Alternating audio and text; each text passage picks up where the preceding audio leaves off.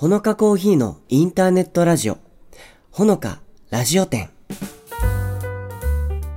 この番組は森の都仙台にコーヒーショップを構えるほのかコーヒーラジオ店、店長ことナオポップとオーナーで焙煎士の高橋周平がお送りします。皆様からのメッセージをもとに一緒にカウンターで話すようなトークを楽しみながらお送りします。どうぞ皆さんも一緒にコーヒーを飲んでいるようなお気持ちでお付き合いくださいね。本日もお客様がいらっしゃいました。いらっしゃいませ。はい、周平さんいらっしゃいませ。はい、よろしくお願いします。いやー、もう7回目ということで、はいよろしくお願いします。柔らかかったですね、ね今日ね。ちょっとね今までで史上で一番優しい、はい、あの、私史上一番優しい、よろしくお願いします。入りましたけれども出ま出ましたえー前回に続きですね、えーまあ、ほのか各店の店長がずっとね、こう登場してくれておりましたけど、はい、えー今回のゲストも、えー前回に続きこの方でございます。はい、えー、ほのか泉店の店長の樋口かな子と申します。よろしくお願いします。よろしくお願いします。かなお願いしますこちゃんです。いや、もうね、一人で歌うのが大好き。そこね、印象的だった。そうね、前回の話の中でね、いや、いいなと思いながら聞いてましたけどね。えー今日もね、まあ、そのかなこちゃんを招いて楽しくいろんな話できたらと思うんですけどもうねこれにぎわってきておりましてあのトークテーマも、うんいろんな話がこう今日は飛び交いそうなんですけど、うんうんえーまあ、まずどんなトークテーマの、まあ、ご提案というかね、はいがあって、えーそれについて話していくのかっていうのを周平さんから教えていただいてもいいですか？はい、えーラジオネーム T さんからいただいております。はい。えーお住まいのエリアが宮城県ね、えーご年齢が20代の方です。はい。えー聞いてみたいトークテーマ、うん。えーお家で飲む時の好きなコーヒーの入れ方について。おおー。うん、まあね前回と打って変わってちょっとコーヒーコーヒー。スポットがぐっとぐっと。当たってますけれども。ちょっと身が引き締まる感じですけどもね。もう僕はネタがないですからね。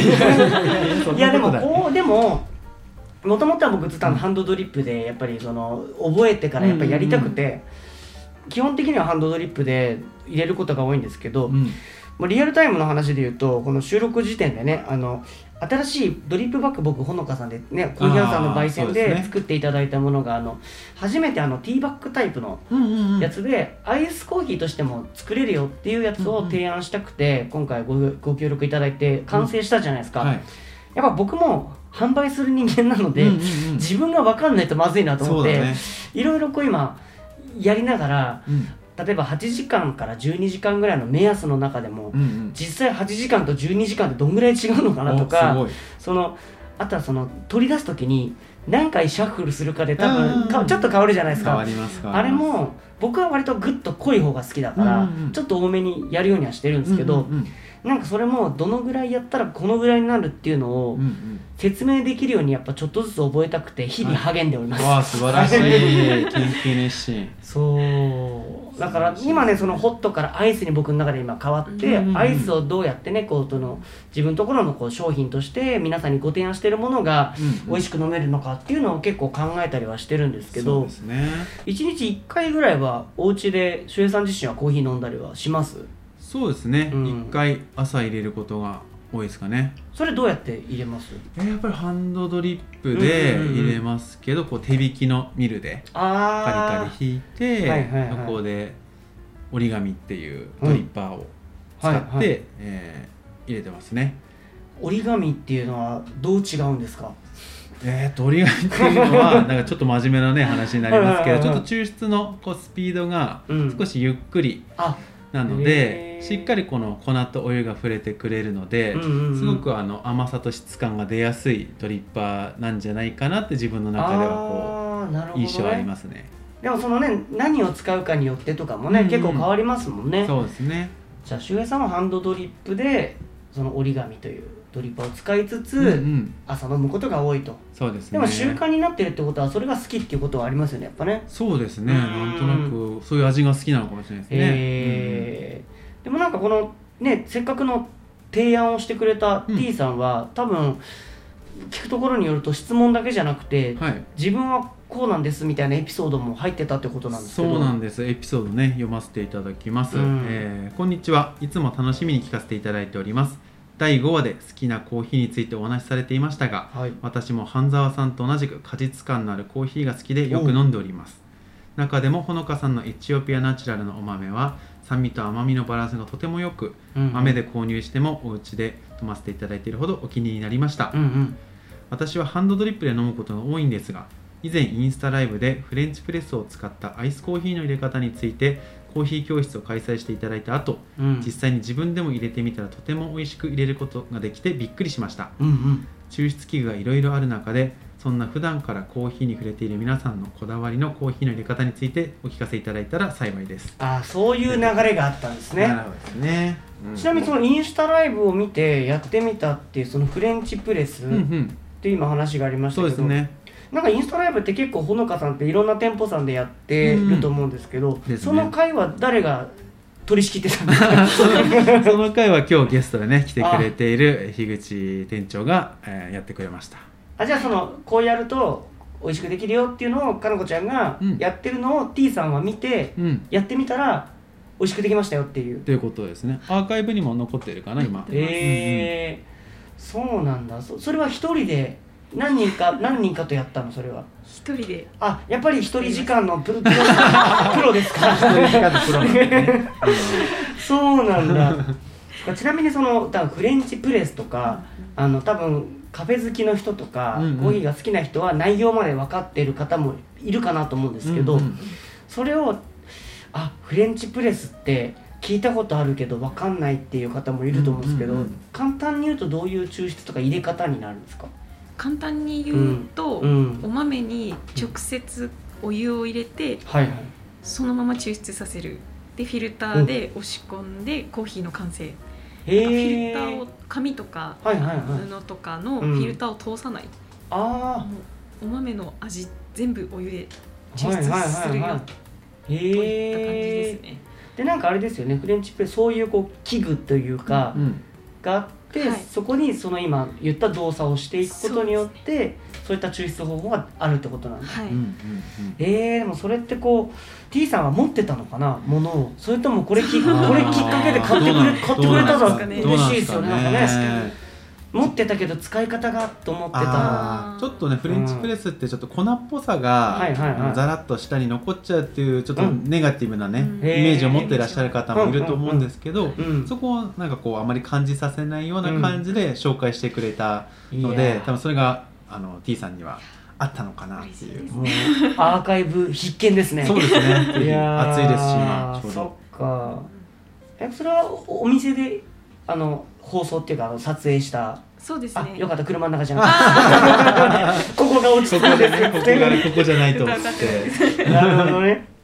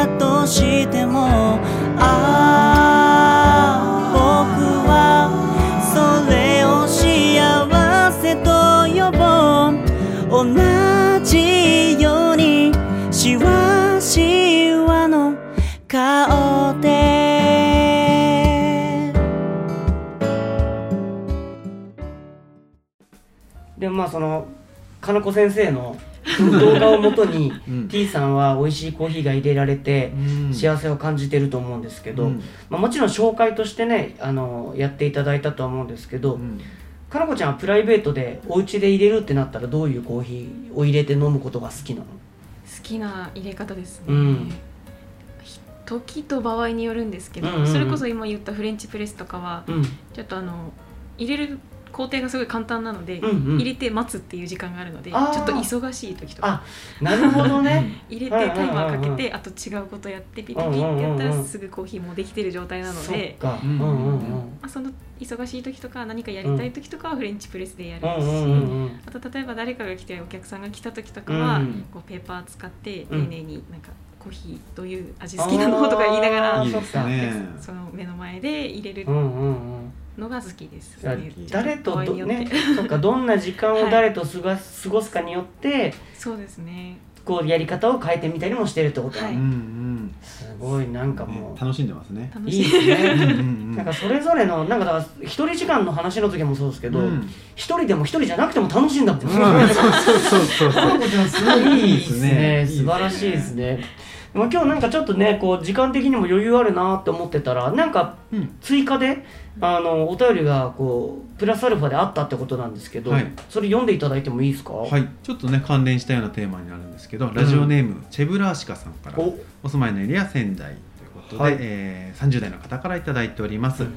この夏楽しみたいアイスコーヒーアレンジ、おはい、いつも楽しく拝聴させていただいております、うんうん。私は夏になるとアフリカ産のアイスコーヒーにオレンジのシロップを入れて飲むのが好きです、うんうん。皆さんのこの夏のおすすめアレンジコーヒーを教えていただけたら嬉しいです。っていただいてます。おしゃれ。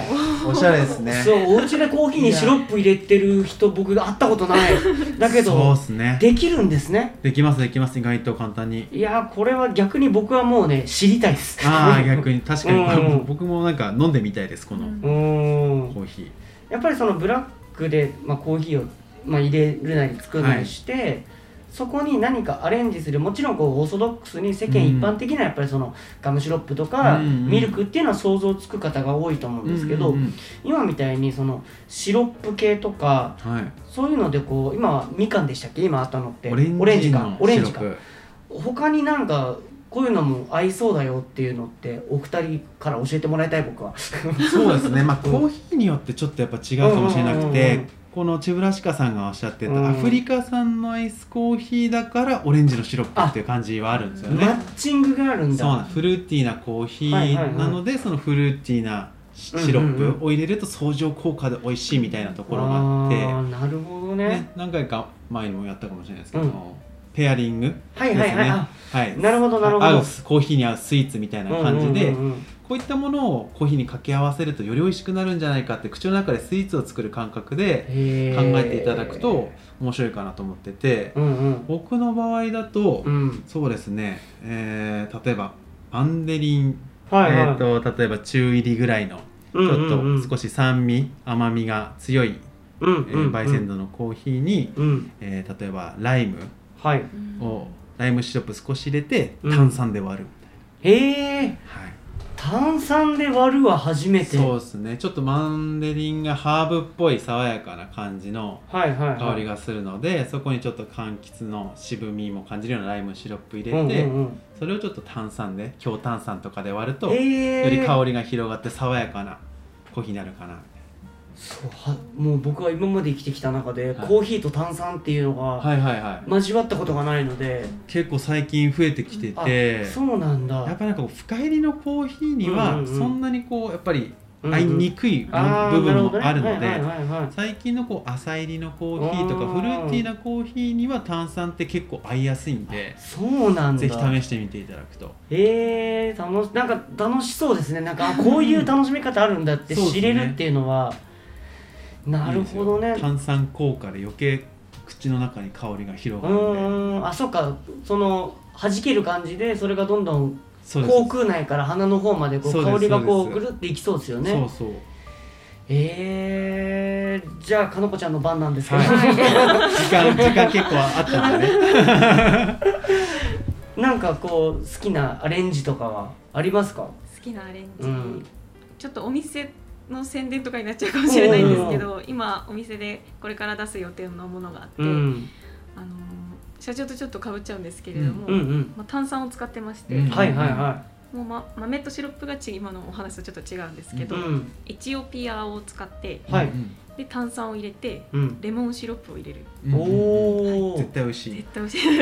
エチオピアのすごいこう華やかな香りとかがすごい私好きなんですけれども、前回の半沢さんも一緒で、うんうんうんうん。フルーティーな果実味のあるような、うんえーコーヒーも私も大好きなんですけど、うんうんうん。それに炭酸をちょっとだけ入れてシロップもちょっとだけ入れて、うんうん。あまりこう強すぎない炭酸というあかっていうのもポイントでうんうん。えグビグビ飲めちゃうような夏に、うんうん。そっかそっかピリピリがあんま強くてちょっとずつっていうちょっとずつよりかはグビと微炭酸。微炭酸でこの暑い夏にすごい。う喉喉越しがいいような。なるほどね、いいですね。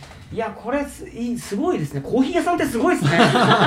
そういうのを僕はもうイメージとしてなかったな。なんか、うアイスコーヒーはもうアイスコーヒーとか、うんうん。まあアイスカフェオレカフェラテになるとかなんかそういうこうミルク系のそうですね。味しか飲んだことがないので、うんうん。そういったこうシロップとか炭酸とかでその爽やかなコーヒーっていう楽しみ方が、やっぱりこのちょっと長くなりそうな夏にもうんうん。なんかこう相棒としていてくれたら楽しいで楽すよね。しいかなっていう。見栄えも綺麗だよね。そうですね。うんやっぱりそのおおうち時間もそうだし、うん。お店で楽しむにしてもそういったメニューに注目していただくのもいいかもしれないですね。うん。ですね。おすすうめです。ん。はいということでまああっという間にラストかなこタイムです。もうなんかねでも何でも楽しんでくれている感じがうん。すごく好印象で何の面接でもないんです ぜひねまた遊びに来ていただければ嬉しいなと思うんですけど、最後にねせっかくなのでこの季節に、えーほのかさんとして PR していきたいことを、えーまあ、周平さんそしてかなこちゃんと一緒にお話を聞かせていただけたらと思うんですけれども、まあ、この、まあ、8月ね、うん。暑い真っ只中の時期になってきてますけど、はいえなんかおすすめの PR できるしたいことってありますか？はい。うん。えー、とそうですね。あの、うんうん。まあ、夏になってうん。帰省とかする方がうんうんうん。多くなってくると思うんですけれども、はい。ほのか一応全店舗の方で、うん。えーギフト類、えーたくさんご用意しておりまして、はい。まあ、例えばこの夏にぴったりな水出しコーヒーバッグだったりとか、ドリップバッグ通常のうん。いつもお出ししてるドリップバッグと、うん。あと焼き菓子ですね。うん。スコーンクッキーっていうすごいこだわりのあるクッキうんーすごい美味しいんですけれども、うんこちらの詰め合わせというか、そういったギフトもあのいろいろご用意しておりまして、そちらを大中小いろんな種類あるんですけれども、うんそれをこう手土産とかに帰省とかがいいかなと 思います。いいですね、はなんかそのどういう組み合わせとかっていうのってえっ、とまあそもそもお買い求め方法とかっていうのは、うんまあネットプラス店頭でもそれって店頭でももちろんあ。大丈夫ですね。ご予算とかご要望に合わせてんその場で組み立てるっていうこともなるほど。できますので。もちろん自分自身がねコーヒー好きでスイーツに詳しくてっていう方はもちろんですけどあの父が母がとか兄弟がとかってこううん。誰かにプレゼントしたい贈り物として持っていきたい時にその人の好みとかが分かればね、はい。お店の人にこう聞いて提案していただいたものをこうミックスしてうんうんパッケージにしたらまた素敵なとっておきのねその人だけのギフトになると思うのでそうですね。ぜひそこはもうねお気軽に声かけていただきたいですね。はい、うん。そしてもちろん先ほど言った通りインターネットうん。でもご注文はもちろんで可能すということですので、はい。ぜひねほのかさんのインターネットショップも、うん。えーご利用いただければ嬉しいなと思います。いやでも夏のギフトに、うん。その自分が例えば暮らしている町のはいはい。コーヒー屋さんのギフトを持っていくって、うん。なんかオツですよね。なんか良くない。とやっぱその仙台から来たよっていう感じも味わわっていただければやっぱり嬉しいし、そうですね。やっぱり実店舗があるってなればやっぱりじゃあ、逆に自分が行った時にそこのうん。店舗に行ってみようみたいなね、うんきっかけになったら嬉しいですよそうねですね。個人的になんかこう帰省するタイミングって皆さん帰省されるので、うんうんうんうん。お菓子って比較的集まりやすいんですよね、はいはいはい確かに確かに。そこに合わせるコーヒーっていうのを持ってくるとまうん。たちょっとね違う角度で株がぐぐっと上がーる可能性ねありますので。分かってるねってね思われるっていうね そう。そうっていう。じゃあみんなでお菓子ね。開けて、ね。ね食べたり飲んだりしよっかっていう団らんが生まれますうのんぜひですねこの夏、はい。えー各方面のギフトにそしてもちろん自分用にもね、はい。一つ楽しみを増やしたいなっていう方もぜひほのかさんのギフトをご利用いただければと思います、えーということで2回にわたって登場していただきましたかなこちゃんは初ラジオっていうお話でしたけど、はい。緊張はほどけましたか？いや。で いやまだ まだね。まだね。まだね。ちょっとね。ね、いやーでもね楽しいお話たくさん聞けたので、で多分このねリスナーの皆さんもあかなこちゃん知ってる？とか、あお店で見てた樋口店長ってこの方だったんだとか、多分思ってる方もいると思うし、ね。ね、泉店に行ってみたいなと思ってくれた方もねたくさんいると思うので、はい。ぜひまたいろいろね交流していただきながら、うん。この番組にもぜひ遊びに来てください。はい、はい。ありがとうございました、ということで2回にわたって登場していただきましたのはえほのか泉店から、えー、樋口かな子さんかなこちゃんありがとうございました。ありがとうございあました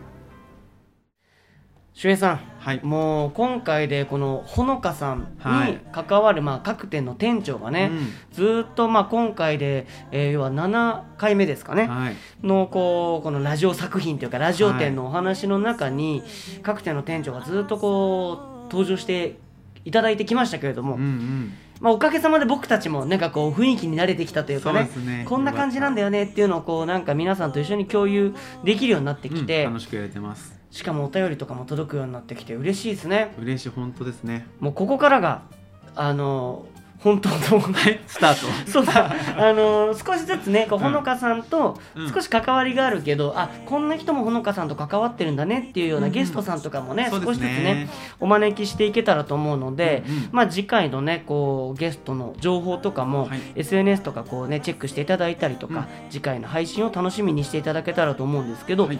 あの嬉しいことにそのたくさん来ているお便りの中から、こう次話すのにこれ面白そうじゃないっていうテーマはありますか、はいいただいてた内容でうん、コーヒーと器。器？はい。要はじゃあコーヒーカップってことでいいんですかね、ですかね。そうですかね。うんうんうんうんこれね実は僕最近、うん。あのちゃんと考えるようになったんですよ。最近なんんかあなんかそのこれで飲むと同じコーヒーなのに、うんこのカップだと自分の好みだけどこのカップで飲むとなんか違うんだよねって思ったことがあって、それでなんかいろいろ調べてあそういうことなんだって少しずつ理解してよ、きたような気がしている分野ではあったので、ちょっとねこれについて、えーまあ、皆さんからのお便りもうん。お待ちしてますし、そうですね。えーまあ、そして周平さんやゲストさんのお話も聞きながら、うん。えーコーヒーと器について、はい。えー次回は話していきたいなと思いますのでぜひ次回の配信も楽しみにしていてください。はいえーそれではお別れの時間となってまいりましたが、まあ、本当にねちょっとね暑い季節になってきましたので、えー熱中症など気をつけながら、うんえー次回の配信まで、えー楽しく、えー生活していけたら嬉しいなと思いますがその中にぜひほのかさんのあのシュワシュワのコーヒーとか、はい。美味しいスイーツとかね。パンケーキとか、はい。えーぜひね頬張りながらこの日常を過ごしていただけたらと思います、えーということで、えー本日はこの辺でお別れしたいと思います、えー、周平さんどうもありがとうございました。ありがとうございました